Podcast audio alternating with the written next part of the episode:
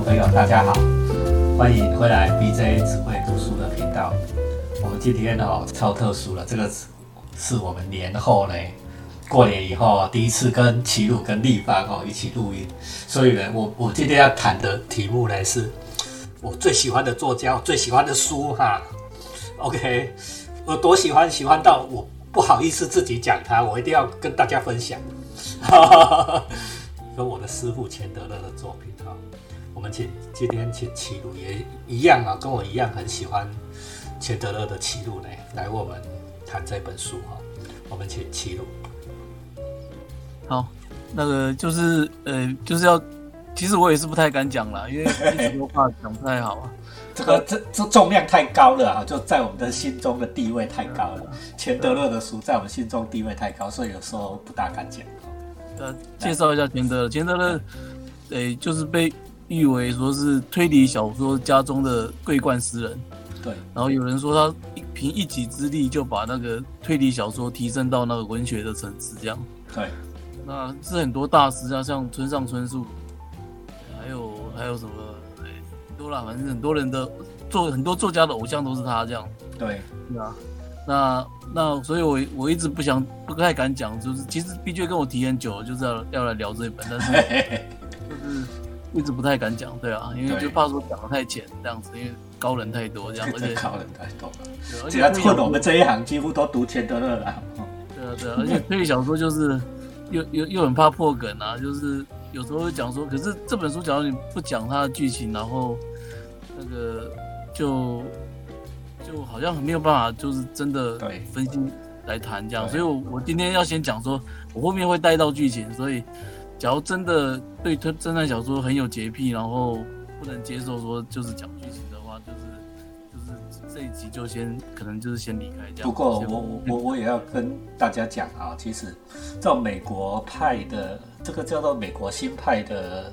犯罪小说，我我不大会说它是推理小说了哈。美国新派的这种犯罪小说，钱德勒啦，那还有汉汉密特哈，这个这个这一种不大怕破梗，因为有时候凶手他在一开始就跟你讲了，布洛克也是一样的，他一开始就跟你讲讲凶手了，所以他其实并不是在谈这个要你动脑去烧脑去讲这个犯罪案件的，是在这这个整个过程里面的人生百态啊。尤其是在这个侦探的本身，对吗？好，所以我们今天不管你一定要给我听下去哦。我我今天哈，为了要讲这这一本漫长的告别，你们都看不到，但是齐鲁都看到。你看，我有中文版，对，我有英文版，我还有精华版。我只有 一本，我有三个版本哦。我任何一本都有三个版本哦。可见我多喜欢这一位。钱德勒，钱德勒是我的师傅了啊。好，我们今天就从他最有名的作品叫《漫长的告别》的 Long Goodbye 开始谈。对，那好，那我要先讲，就是这本，就是我第一遍看的时候是不太知道好在哪边，就看不太懂。对，就觉得说大多说这是经典，但是但是他解谜又解的有点突然，就突然一句话转过去就说哦，原来凶手就是他这样。对啊，重点不是解谜的哈。然后故事也很复杂，他不是很着重在推理的过程，这样子紧密的推理过程，是描写一堆日常的场景跟对话这样。对，可他对话又常常会有一些，就是画起来又可以当名言佳句这样。就是说，随便念一段。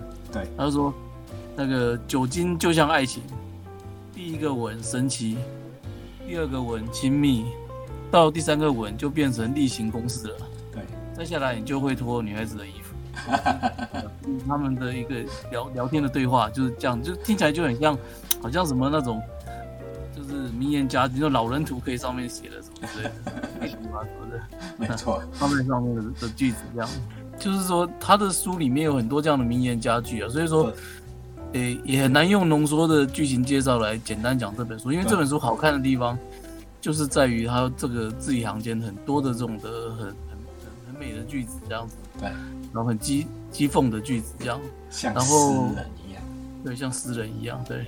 那那我我还是先，诶，在讲述之前，先介绍一下英汉推理的历史，讲一下这个这个这个派流派这样。对，就是一般提到推理小说，我们大家最先想到的应该就是那个福尔摩斯嘛，柯南道尔的福尔摩斯，是。或者说是那个克里斯汀阿加莎，就是推理女王的阿加莎那个对对的侦探系列，就是有他有个侦有个绅士侦探白罗嘛，对。还有一个那个大婶侦探叫马波这样。对那这些这些的这些书的，就是这个黄金时代，他们他们时代比这个这个所谓遇难推理也要早个代这样子啊。那他们这个时代的，就一般所谓的黄金时代的，他们这个小这个时代的那个推理小说，重点都在解谜。那福尔摩斯就会，比如说我们看过福尔摩斯就知道嘛，他常常会会在一个很细小的一个事物里面，看到什么，他就他就跟你讲说，哦，我知道什么事情，推敲出我们作者没有想到的东西，这样子。包括然后那那像白罗啊或马波，就是那个阿加莎的底下的书的话，通常是在看他们的去发掘他们细微的人物关系啦。是对，常常是比如说故事里常常是遗产问题啊，就是呃到底谁就是最终得利者啊，然后从这边再去找真凶，这样就是就是都都是要都是在那边发掘线索，跟就是事物啦，着重在事物上面。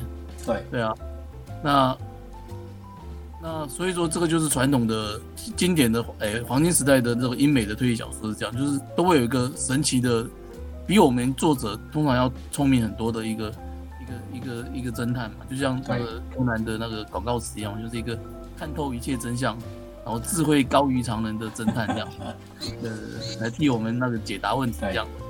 那这些侦探通常有时候比我们聪明太多，有时候高高在上，有时候就是甚至他聪明到说他根本不用去现场啊，他只要听听听人家讲一讲，他坐在安乐椅上就可以推理出结果这样。对啊，就是有一派就是这种衍生出来叫安乐椅神探这样，就是早期的神探是这样。好，什么人骨拼图的那个哈，甚至是残障哈，连出门都不能出门，他就能猜出来。对。对那这些作者，这些这这这一类的推理小说，我我认为它的核心就在于说他聪明，对那就是比比作者聪明这样，被比比读者聪明这样，让我们看了就觉得佩服这样。对当然到了一九四零年代左右，在美国啊，就是有有有一些人开始写一些不一样的东西。一开始也是发表在一些那种廉价的推理侦探的的那个杂志上面。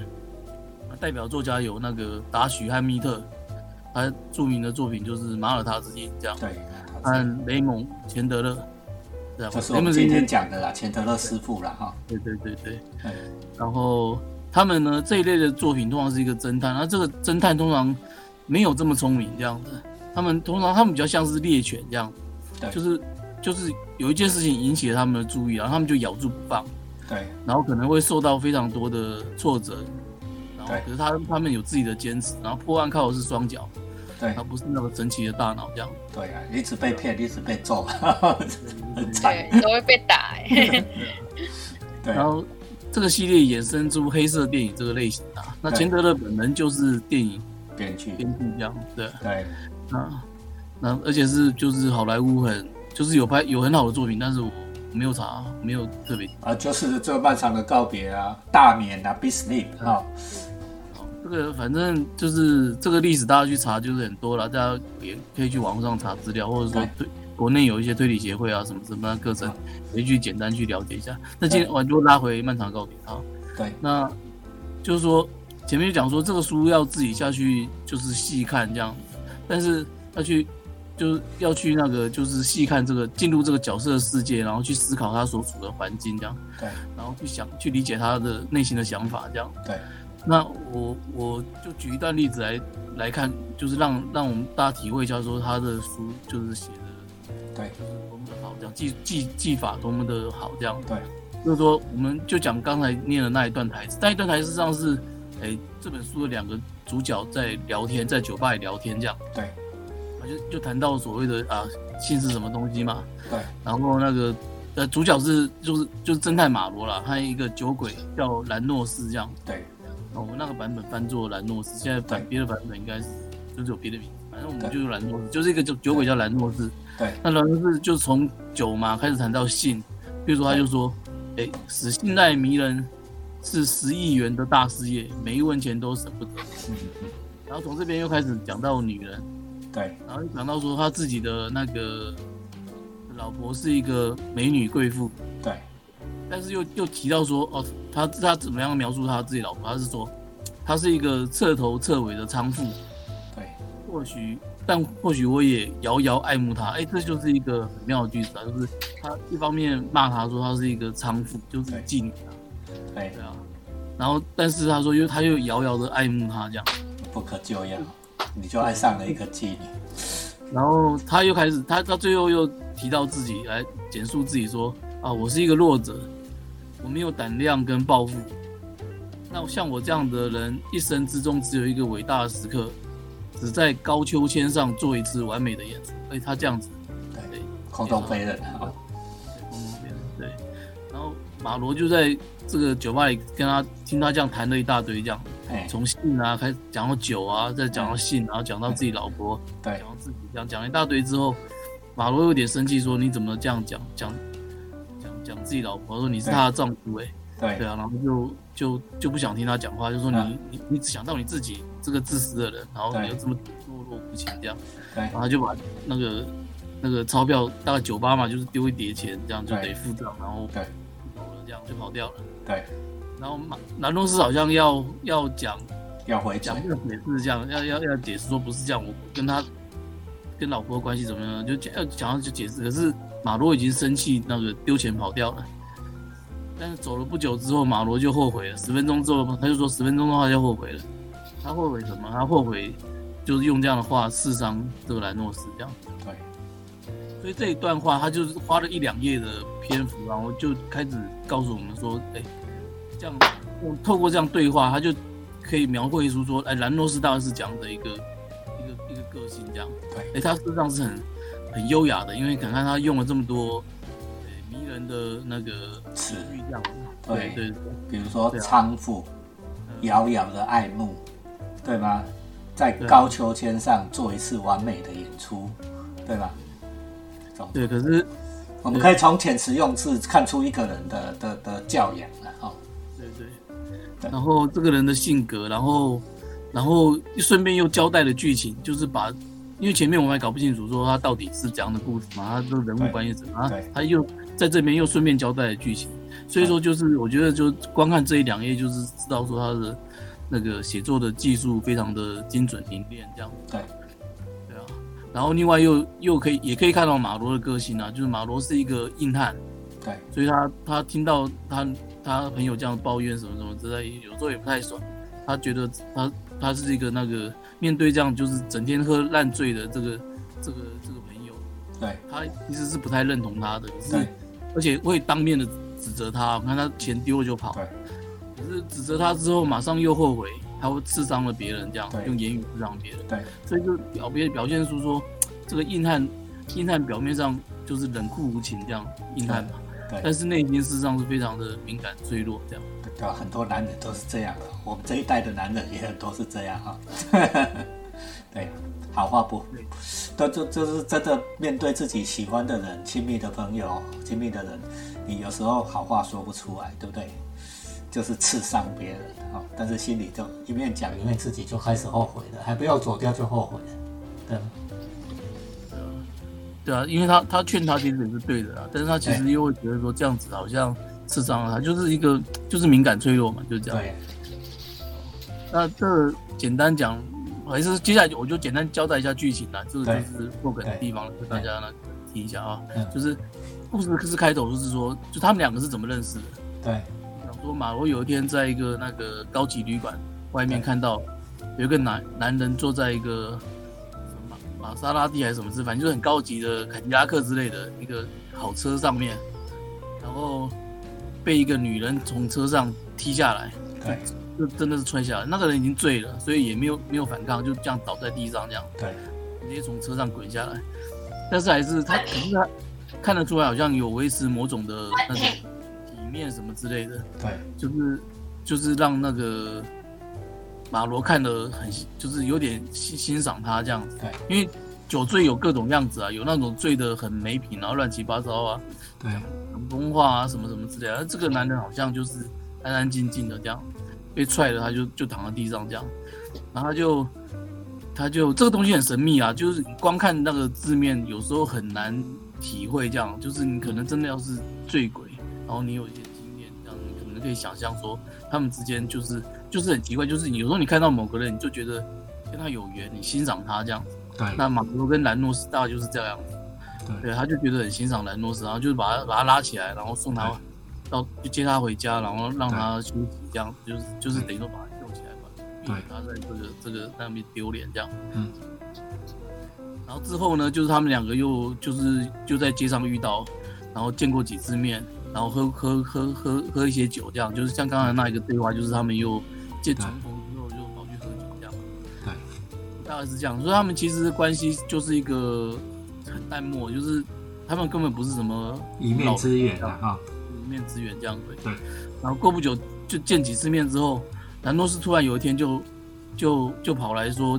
叫那个马罗帮忙救他，这样他手上拿着枪，对，然后他说他他他觉得他杀死他老婆，嗯嗯，然后他要逃亡这样子，那马罗比较神通广大嘛，对对啊，那马罗就就想办法就是让他躲避警察，然后然后就送他到墨西哥去，坐飞机到墨西哥去这样，对，那就在机场送走他之后呢，马罗马上就被警察逮捕，对，还要帮助人家逃亡嘛，哈，对对对，然后。因为大家知道说，就是就是马罗帮他嘛，那那要追查他的下落，就是要把马罗抓起来。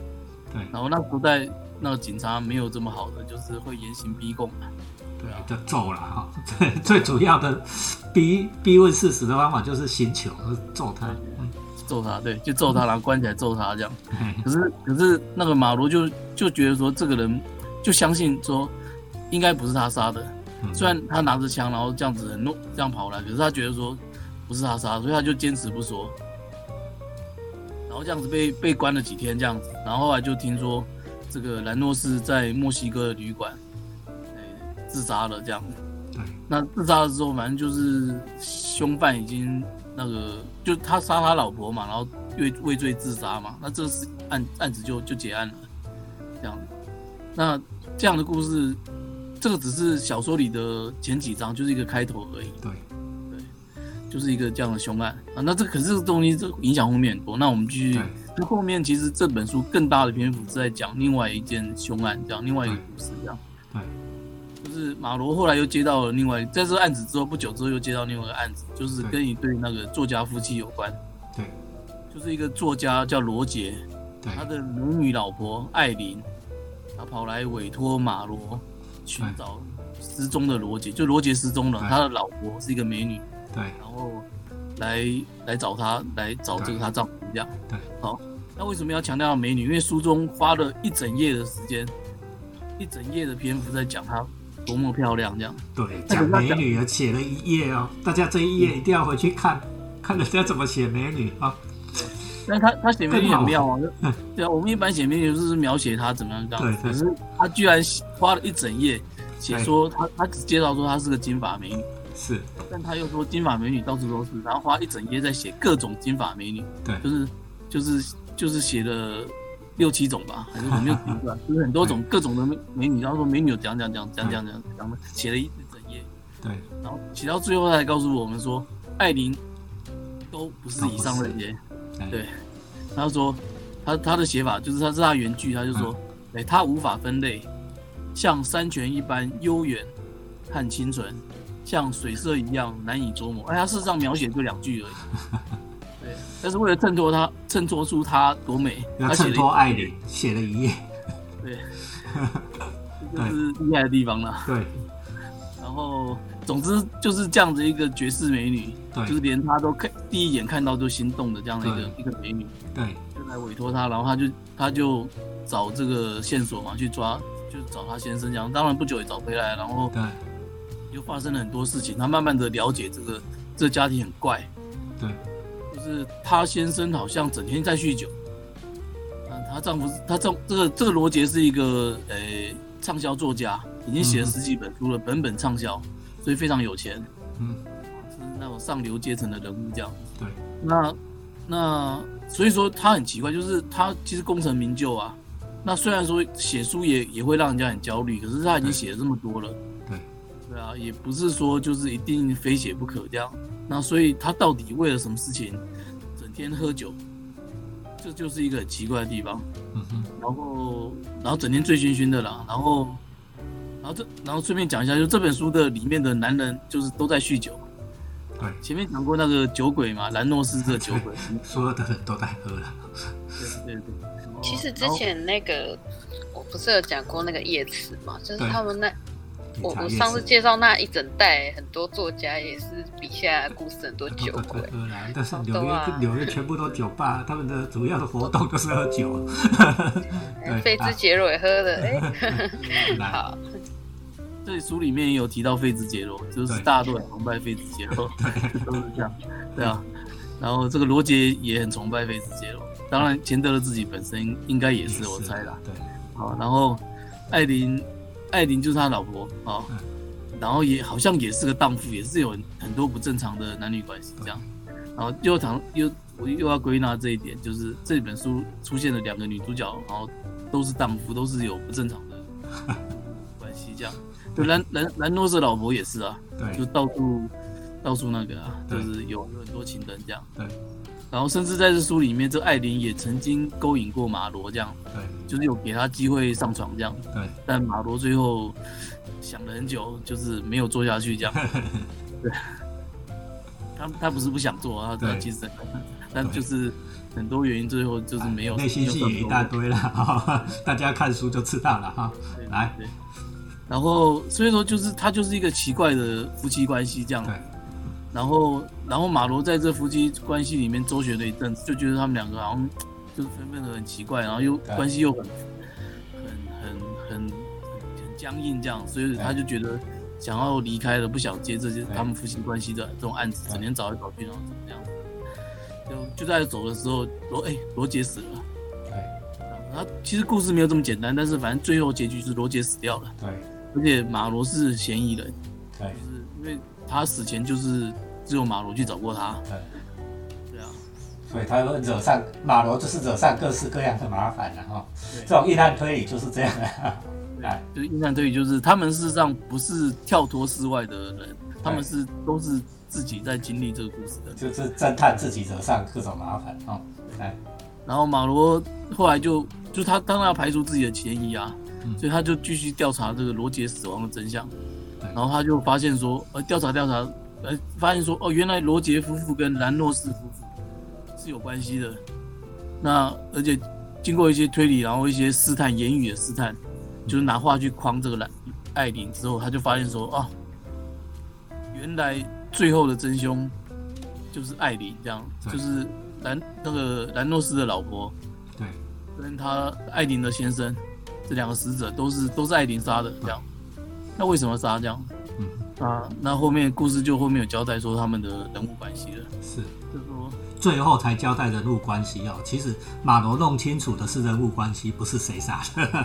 对，对对对对对，嗯那我只是方便讲，就讲说是他，就是他那个是他侦判，事实上他只是搞清楚，然后去套他话这样。对，然后艾琳，艾琳事实上是那个兰诺斯的，他们两个结过婚，在很年轻的时候。对，可是兰诺斯后来去就是去参加战争，然后就回来之后就就毁容了，而且整个人变了这样。对，所以艾琳在后来艾琳嫁给了她现在的先生，就是罗杰这样。对，那可是她心中应该还是很深爱着这个兰诺斯当，时的兰诺斯这样。对，可是他在在那个有钱人的聚会，就是刚刚讲过那个罗杰是个成功的作家嘛，对，那兰诺斯的老婆是一个非常非常的大有钱人的对，的女儿这样。对，对啊，所以他们在这种上流社会的那个宴会有有有遇过这样。对，那见到，所以说兰艾琳遇到兰诺斯，虽然那兰诺斯那时候已经变，可他还是一眼认出他来。然后可是兰诺斯这时候已经是一个酒鬼了。这样子然后艾琳非常的痛恨那个兰诺斯的有钱的老婆，而且发现说这个自己的丈夫跟这个这个兰诺斯的老婆好像有一腿。是一个视角关系啊、哦，视角乱搞的关系。对对对，那那所以说他就一愤怒之下就杀死了那个那个兰诺斯的老婆，然后罗杰好像有隐约知道这件事情，所以罗杰也被干罗掉杰。对罗杰就开始酗酒什么的，嗯，对啊，那而且罗杰似乎也知道说他老婆可能会杀他，所以其实就是罗杰这个角色也很有趣啊，书里面对他的描写非常的少，正面的描写非常少。可是其实你看完这本书，你会猜到说，其实罗杰是知道真相的，我是这样觉得啦，就罗杰一直知道真相。对对，然后可是而且甚至罗杰已经预想到说自己可能会被他自己的老婆杀掉了。对那马罗推敲出这件原因的的理由是说，哎，罗杰自己是一个写作者，是一个作家。对他假如没有要帮自己老婆欺瞒的话，他随便写个什么遗书啊，写个什么交代下来的话都可以。但是他他什么事都不说，他连字都不写，他就是整天酗酒。所以其实你说他不爱他老婆，好像也不是这样。是那可是他为什么又劈腿呢？所以说他们之间关系很复杂，就是兰东斯老婆好像也心中其实一直好像爱着这个这个这样，就是所以他跟罗杰其实应该呼吸婚婚姻关系不太好这样，甚至他让有十年之间都不让他先生碰他，对很妙的关系啊，就是所以罗杰应该是很爱他老婆啊，对但是受不了，所以又在外面劈腿，反正就是反正就是一个这样子很嗯不知道怎么讲的关系这样。哎对啊。那最后艾琳被揭破之后就吞药自杀了，对那他有留下这个一个遗书，这样就是讲自己跟兰诺斯的关系。那这一段我们念一下，因为这好，段这一段来，我先还没念开始，我跟你讲，这是这一本书里面我最喜欢的一段，齐鲁要帮我们念来听。我很多的演讲或者是很多的文章，我都要引这一段，最美的一段了哦。好，那大家要仔细听哦。他就写说，兰诺斯就他，就兰诺斯，只是我爱过、嫁过的那个人的空壳。他理当年纪轻轻就死在挪威，成为我献给死神的恋人。哎，这个死神的恋人，这个也是后来在很多小说里面都变成专有名词的。对，对，这很妙。然后他回来后，成了赌徒的朋友，富家婊子的丈夫，被宠坏和被毁掉的男人。过去还可能当过骗子之类。光阴使一切变得卑贱、破败、满是缺陷。人生的悲剧不在于美丽事物的妖亡，而在于变老变贱。对，人生的悲剧不在于美丽事物的妖亡，而在变老变贱，是吗？立方有这样觉得吗？这这段话这种感觉啊，因为因为这本书我还没有看过，对。但是我我在读费兹杰罗的小说的时候，对，嗯，如如果大家嫌他有一些作品太长，其实是可以去看他有个短篇小说叫《冬之梦》。对，那个《冬之梦》的结尾，我觉得也很有这种感觉，就是一就是当年他还在是这样啊，对，就是他啊，当年年轻最美的那个幻想梦想，就是在这一刻好像一切都破灭，就是看起来那么残对啊残破这样子。啊，大亨小传不是也是一样吗？哦，最后就是看着那个绿灯，对不对？绿灯只是年轻的时候的一个梦，对不对？但是身边真的追到手的这一个女人，已经不是当年的那一个女人了。对，已经变老变贱了，对不对？变贱，变贱这个事自己是非常精确的哦。变老变贱这件事，贱，我觉得贱超精确的，是吗？为什么？就是我很我们都很尖锐，很残酷。我我们都越来越就是越来越损耗，越来越坏这样对啊。我我每次讲到这里，我一定推热力学第二定律，对不对？热热力学第二定律，我要讲物理是吗？热力热力学第二定律就其实只是在讲一件事，就是宇宙的万万物万事万物到最后一定会崩坏，对吧？entropy 一定是会上升嘛，哈。如果术语来讲，entropy 上升就是变坏，万事万物都会变坏，对吧？光阴的作，这就是时间的作用，对不对？时间只会让东西变坏，对吗？对，对啊，就是就是本来好的事情都是特殊的集合体，然后但是一切时过时间过去，它会让这些东西都变得很平凡，然后呃变贱了，平庸这样子，对，就时变得间最恐怖哦。，时间是一个杀手，对不对？你所有让所有的好的东西变老变坏，而且你没有办法阻止它，对不对？终究是没有办法阻止它。就像是水中捞月，你想要阻止它水中捞月，你一直加工，一直做加能量，一直做工进去，对不对？最后它还是要坏掉的，对吧？对伟大的作品一定会指出这一个真相，物理学 所以。说这本书名叫《漫长的告别》，实际上是非常诗意这样。对，他讲的就是说马罗跟南罗是这种，我认为就是很微妙的游戏。他们其实没有见过很多面，对，啊，是泛泛之交而已。对，那纯粹只是马罗就是欣赏这个人，然后就就这样子为他做事情这样，而且你看被他抓到监牢里面，然后被被打这样被请求这样子，然后然后可是他觉得心甘情愿这样，而且他还非常的花了很多时间去告别这个朋友。他认为说他们并没有后悔做这些事情啊。嗯嗯对啊，为什么？就是因为他其实马罗心中是有一些他的坚持的美好的价值嘛，同情啊、善意等等，就是我觉得这是很美的一个一个东西，这样。对，你在路边看见一个人很爽，就是看见这个人就觉得意气相投，相逢意气为君饮，哈、对不对？那只还只是喝酒而已，我将相逢意气两泪就插刀了。对啊，所以这真的是一个很，这不是一其实讲讲件美好的事情吗一？个美好的故事，这样。对呀、对啊好，光光这样就很让人家感动了，这样哎，也很也很武侠了。说实在的，这虽然讲不是对我刚刚听就觉得，哎，这感觉很武侠小说。是呀、哎，我有写过一个写过一个模仿作品啊，就是硬汉武侠、硬汉推理的模仿作品，还有拿到那个华文电那个电影小说奖呢。被 Q 还没有停办之前，我还拿到奖呢。啊其实本来就很像大侠了。我我在猜啊，我猜评审老师没有看出这个是就是马罗。对，来，好，那可是其实你，仔细去想，就是艾琳跟兰诺斯其实应该也是另外一组的这个漫长的告别。就是我刚刚念一段艾琳跟兰诺斯这样子，对对啊，所以就是他就是感叹说，就是我我认识你的时候，你你这么好，你这么就是健康善良，对，这么这么的阳光这样，可是，在重建你的时候，你已经是一个毁坏掉了。对，就是他就是另外一个另外一个也是暗暗长漫长的告别，他这个告别是非常的崩坏、非常的惨烈的，这样跟艾琳为了他杀两个人这样，对。对啊。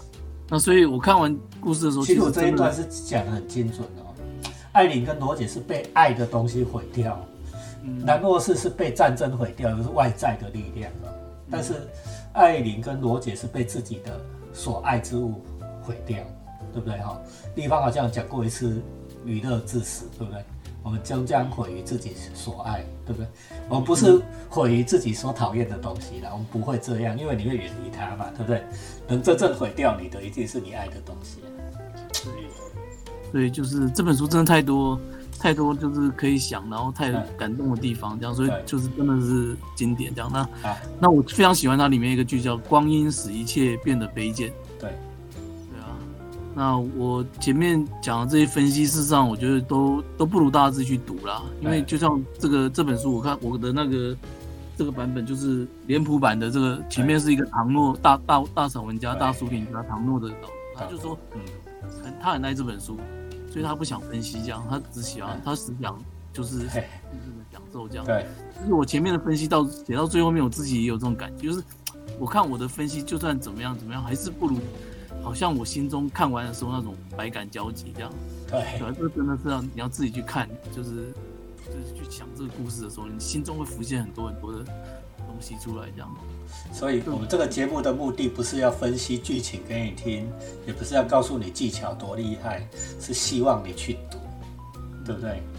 好，对，这个经典还是值得读了。那那就是故事大概就讲到这边，但是我题外讲一下，就是我最近的一个经历啊，讲光阴使讲跟大家一切变得卑贱的经历吧。对，光阴使一切变得卑贱。就是我过年的时候回回老家嘛，就是有一个三十多年不见的小学同学来找我，对，然后他很热情，就是这几年间努力的去串联我们这个国小同学，因为早就很多都失联了。对我小学毕业之后几乎没有没有没有没有就跟其他同学有多联络这样。对。然后听他讲一些事情，我才知道说，原来在我我们现在这个年纪，就我我已经有好几个小学同学已经死掉了。嗯，对啊，而且我一个个在想，就是说，比如说，我听到说一个车祸过世了，然后那个是一个家境贫穷，然后我记得她讲话很快，然后个性非常的阳光积极的一个女孩子，瘦瘦。那我还记得最后一次见到她的时候，她这样很用力的那个大大力的挥手，然后跟我说说再见这样，那个样子我还记得。可是那时候是非常的怎么讲，健康向善这样。可是现在听到他消息就就过世了，然后另外一个乳癌过世的，然后那个是一个小学的班花嘛，就是就是就是班花嘛，就是小时候很漂亮，小成绩又好的一个小公主这样。对啊，可是她上了国中之后，就整个学业压力大概什么关系就变胖，所以有时候第一名是一种诅咒了。嗯哼，国小第一名升到国高中的时候没有第一名的，有时候我觉得他受到这个这个压力很大。然后我之后看到他，因为我国高中还还跟他是同个学校，对，在不同班，我看到他总是觉得他不太快乐这样。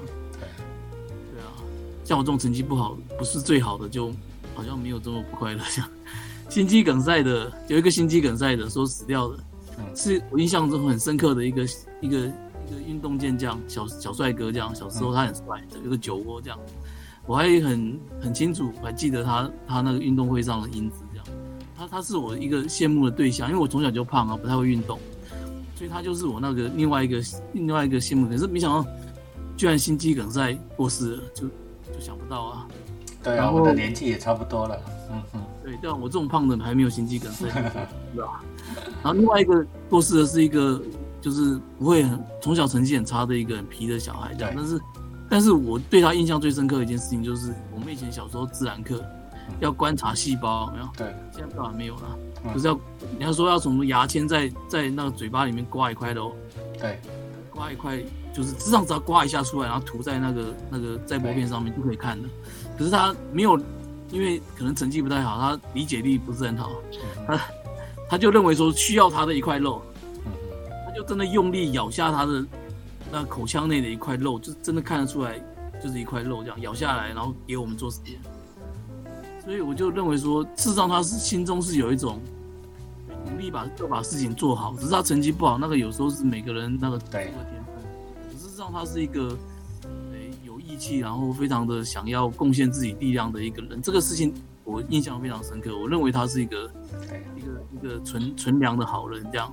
对，对啊，那所以说对这样子居然也过就是过世，不知道，我觉得就是，对啊，然后还有一些同学沾毒啊，进了监狱啊，这样子，然后你就会觉得说，这些这就是这些这些小时候的看到一个一个都是健康的，或者说是美好的这些这些这些人，这就是就是我们死掉只是一个征兆而已啦，只是说他们到底过了，我我其实也没跟他们没有联络，就是我也不知道他们到底对，过怎么样的生活，我们我们或者说生活把我们折磨成什么样的样子，这样。这些这些美好的人，为什么好像时光过去就就就在我猝不及防，就是我真的没有没有想到，就是这么这么早就这么多人过世，这样就就就毁坏消亡，就是我真的就是看我最最近在写就写这本书的稿子，然后看想这本书的时候，我就就是真的突然想到这件这件事情，就是漫长的告别，就是光阴使一切都变得卑贱，这样。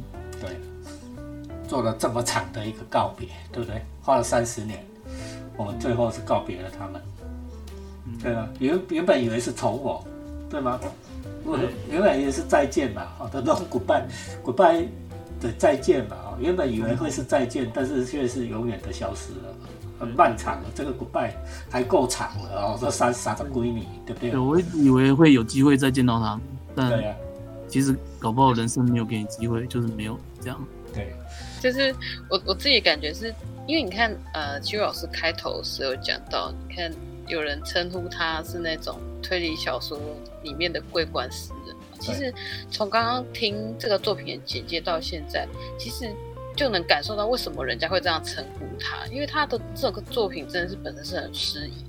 因为除了就是因为我其实印象最深刻，我第一次看钱德勒《再见吾爱》的时候，最深刻的就是说他的叙事很有电影的感觉画面那种感觉超强，就是很，而且又因为他是你是顺着像马罗这样的角色，就是去游走在这个故事当中，所以其实蛮有代入感这样子。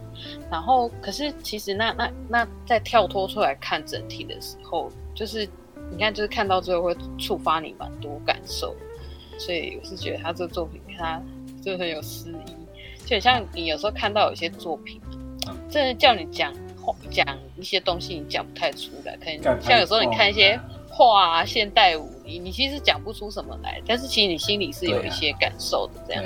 对，好，那我们今天时间也差不多了，非常谢谢齐鲁跟立方哦来陪我们聊漫长的告别哦，还是一样哦，请大家去找书看哦。既然我已经推荐这么多次，你还不去找书看，你真的对不起我了啦，哦，好不好？BJ 只会读书哈，按赞、留言、分享，开启小铃铛，推给更多的人，谢谢大家，拜拜。